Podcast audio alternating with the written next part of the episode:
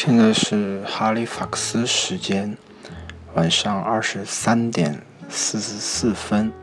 四十七秒。嗯，这里是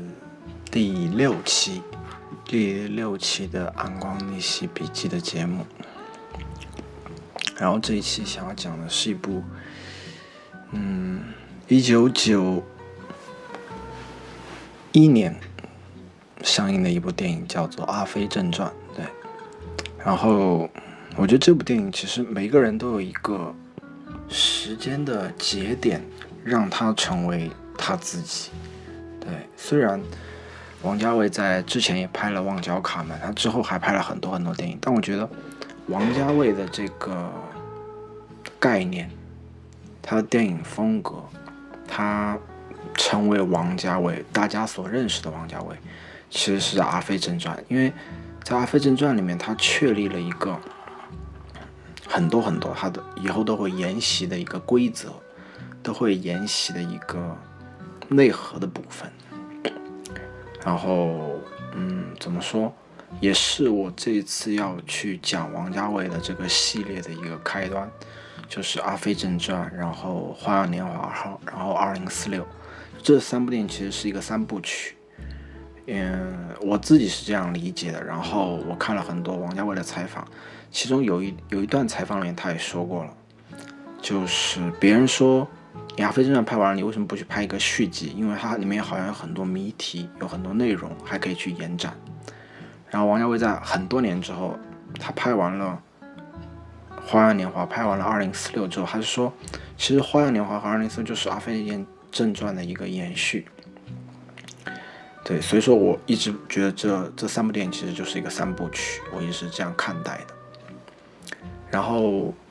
嗯，这部电影怎么说？这部电影我觉得它的开头的五分钟非常吸引人。对，就王家卫他的电影里面就总是有那么五分钟让你觉得特别摄人心魄。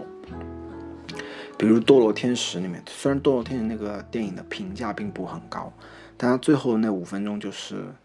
金城武和李嘉欣在这个一个很破的小小摊小摊的一个店里面，然后两个人相遇了。对，就那五分钟，我觉得是特别特别特别温暖的五分钟。然后《阿飞正传》的开头五分钟，也是我个人觉得是王家卫所有电影开头，只论开头而言的话，这五分钟是最好的。对，是最让人觉得很很迷幻的五分钟。那开头是什么呢？《阿飞正传》的开头就是阿飞，就是张国荣扮演的阿飞，走过一个漆黑的走廊，然后来到了苏丽珍，就是张曼玉扮演的苏丽珍的一个小卖部，然后他就，然后张国荣他自己去拿这个汽水，从这个冰柜里面去拿一个汽水，然后付钱，接着他就问，他就问张曼玉说：“你叫什么名字啊？”然后张曼玉扮演的这个苏丽珍，她的个性就是就不想说，不想告诉你一个我根本不认识你，我为什么要告诉你我的名字？然后张，然后张国荣这个时候就说：“你叫苏丽珍对不对？”那苏丽珍就很意外啊，就你为什么会知道我的名字呢？然后这个时候张国荣就什么都没有解释，就是留下一句话，就是“今晚你会梦见我”，就走了。然后就跳出了一个我很喜欢那个《阿飞正传》的那个片头，就是那个在那个现在大家现在正在听到这个歌，加上这个菲律宾的那个绿色的棕榈树，就布满了整个画面。然后我们的那个镜头其实是跟着火车在走，但火车是没有出现的，但我们那个移动轨迹是火车的移动轨迹。然后就看着满屏的棕榈树，是非常养眼、舒服，然后又很。好像是进入一种梦境的感觉，就是这一刻，嗯，王家卫要把你带进他的梦境了，要让你忘记所有的时间，忘记所有电影之外的世界的事情，陷进王家卫的这个世界里面去，这就是这个片头的作用和效果。然后第一天发生了那个事情之后，第二天就张国荣他就又来了，他就，然后苏丽珍她这时候就主动的跟对方说，就说我昨天没有梦见你啊。然后张国荣就笑了一下，就说：“那肯定啊，因为你昨天根本就没有睡觉啊。”但是你一定会梦见我的，放心吧。然后下一秒的镜头就是张国荣就走了，然后苏丽珍就趴在座上就睡着了，对。然后他的表情是在微笑，在梦中是在微笑的。我觉得这大概就是人与人之间的一种魔力，就是王家卫他可以拍出来，让你又很幸福这种魔力，对，让让你觉得在他的世界里面，人与人之间的距离是可以非常近的，对，就不用经历什么特别大的事件。特别有激烈的情感冲突的东西，就人人和人之间就可以变得非常的亲近。我觉得这是一种很迷幻的感觉，而是这么简单的台词，这么简单的互动，就几乎在这段时间里面，其实你要说发生了什么嘛，什么都没有发生，其实，但是你分明分明就能感觉到那个张国荣扮演的这个阿飞和苏丽珍之间有一种暴风雨般的互动。就仅仅是这五分钟中发生的事情，就这种情感，你你只有置身进去，你才会去明白，才会去感知到。对，就你如果有这个情感能力，你就可以感知到这五分钟是多么的让人眩晕，让人觉得迷幻，让人觉得不可思议。然后我应该说，无论是王家卫自己的别的电影，还是看别的导演拍的别的作品，就很难去有。一个只说开头这五分钟能拍得如此让人摄人摄人心魄的，我觉得是没有的。我甚至觉得，就是如果你不喜欢看《阿飞正传》，你只看这五分钟就够了，因为这五分钟你会记一辈子，你会一直记得这五分钟发生的事情，这五分钟的台词你都会记得。我觉得这五分钟应该是融合了这部电影的精髓，而且也把王家卫自己对于人性的一个精确的把握，对于人与人之间距离这件事情。一种近乎迷幻的掌控，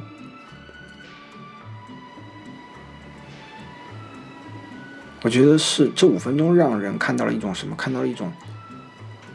人对于生命本身这件事情有一种热情的可能性。就人与人之间是可以产生这样连接的，所以我就嗯强烈推荐这五分钟的。就因为很多人不喜欢王家卫的电影，所以说你不喜欢你可以不看，对，但这五分钟。请务必看一眼，对你浪费你生命中五分钟，其实也也并不算什么，对。但这五分钟其实会跟你一辈子，就是很多东西你付出很多时间，但它并不会跟你一辈子，它可能过两个月就就消失了，过一年就消失了，对。无论是你遇见的人、你做的事情，还是你买的东西，都有很有可能。但这五分钟就很值得你去花费，为什么？因为它会跟你一辈子。然后回到电影中来，就是第三天，然后张国荣就出现了第三次了。对，他就是要跟苏丽珍去做朋友。然后苏丽珍就说：“我为什么要跟你做朋友？”张国荣说：“你现在看着我的手表，一分钟，一分钟就好。”然后苏丽珍就很不耐烦的一个表情，就耐着性子看了，看了一分钟。然后这个时候张国荣就说：“一九六零年四月十六号下午三点前的这一分钟，我们是一分钟的朋友，因为你。”我会记得这一分钟，这件事情，这件事情已经是过去的事实了，你无法否认。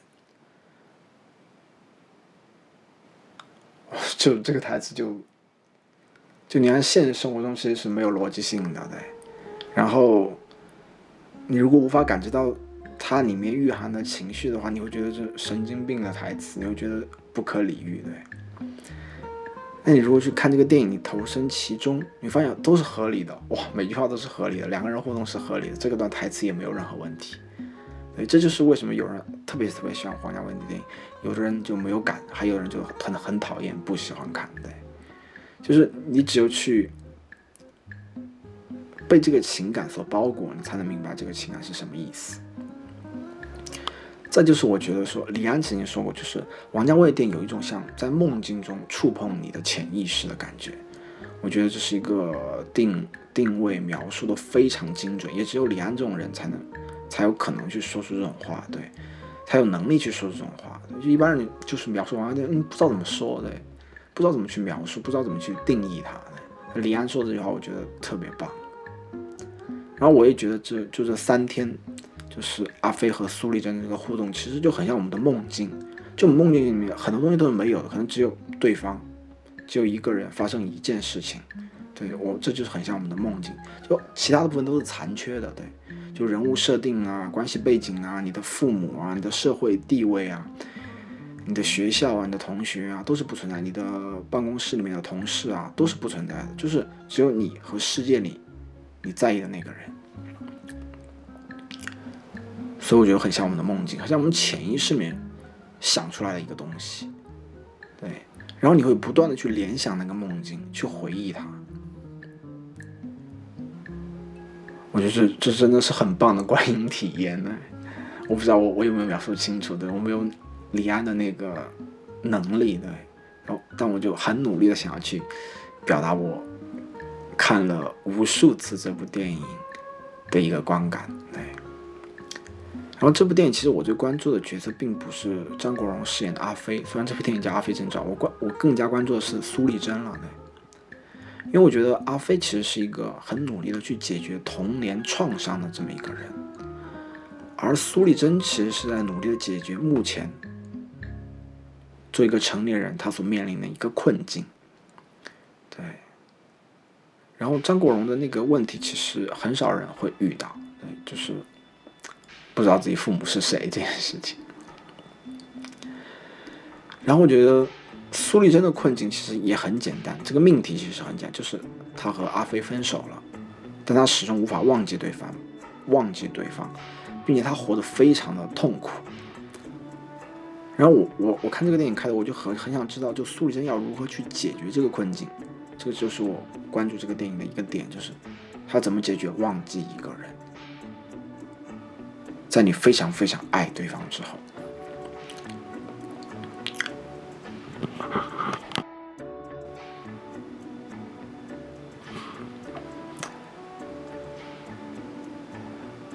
首先是两个人分手的原因是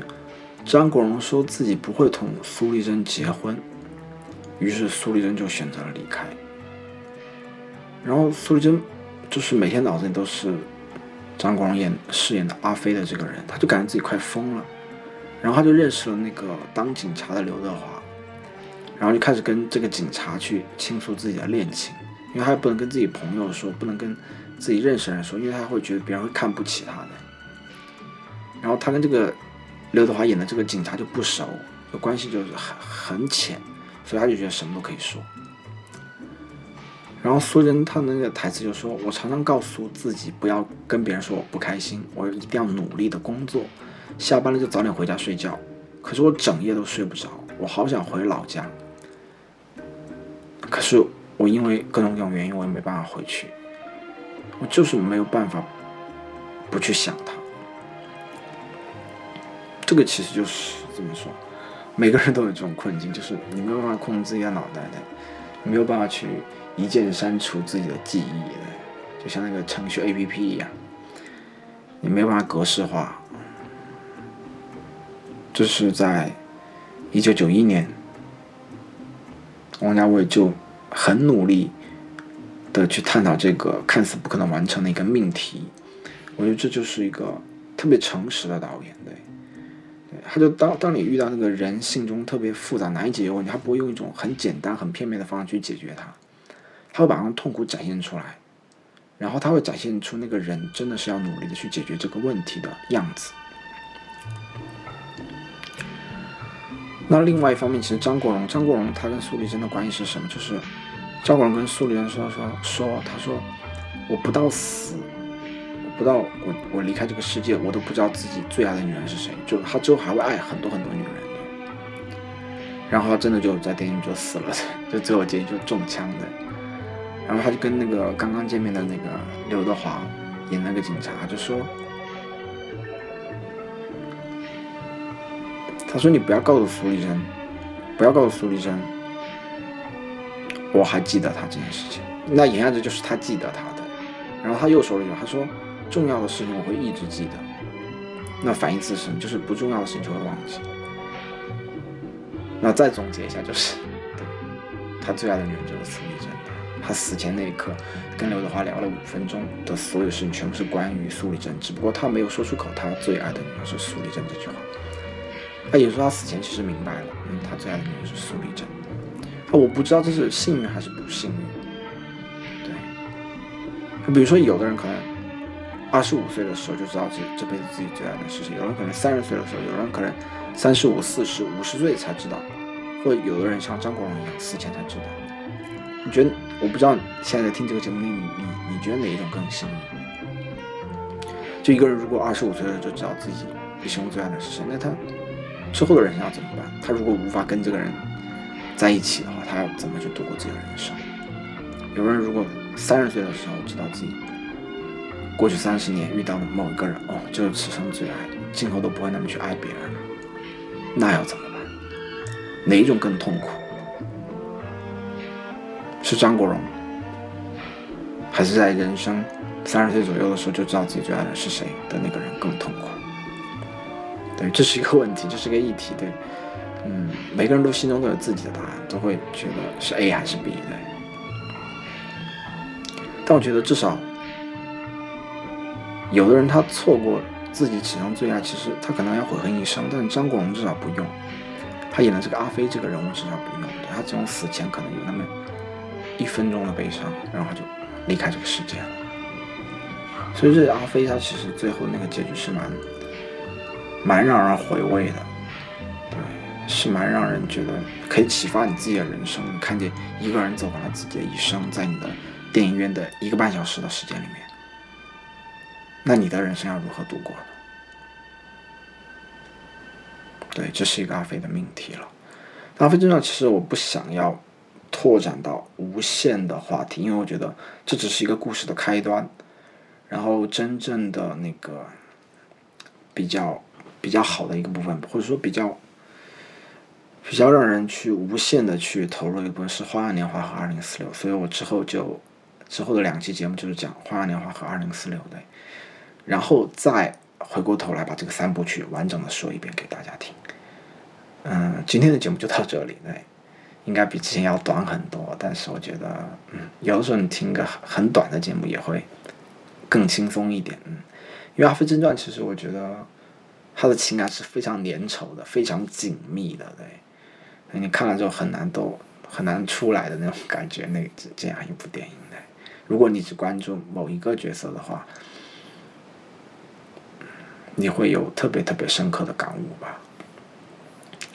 然后这期就到这里，要跟你说句晚安。然后下期花样年华，就这样，晚安，祝你好梦。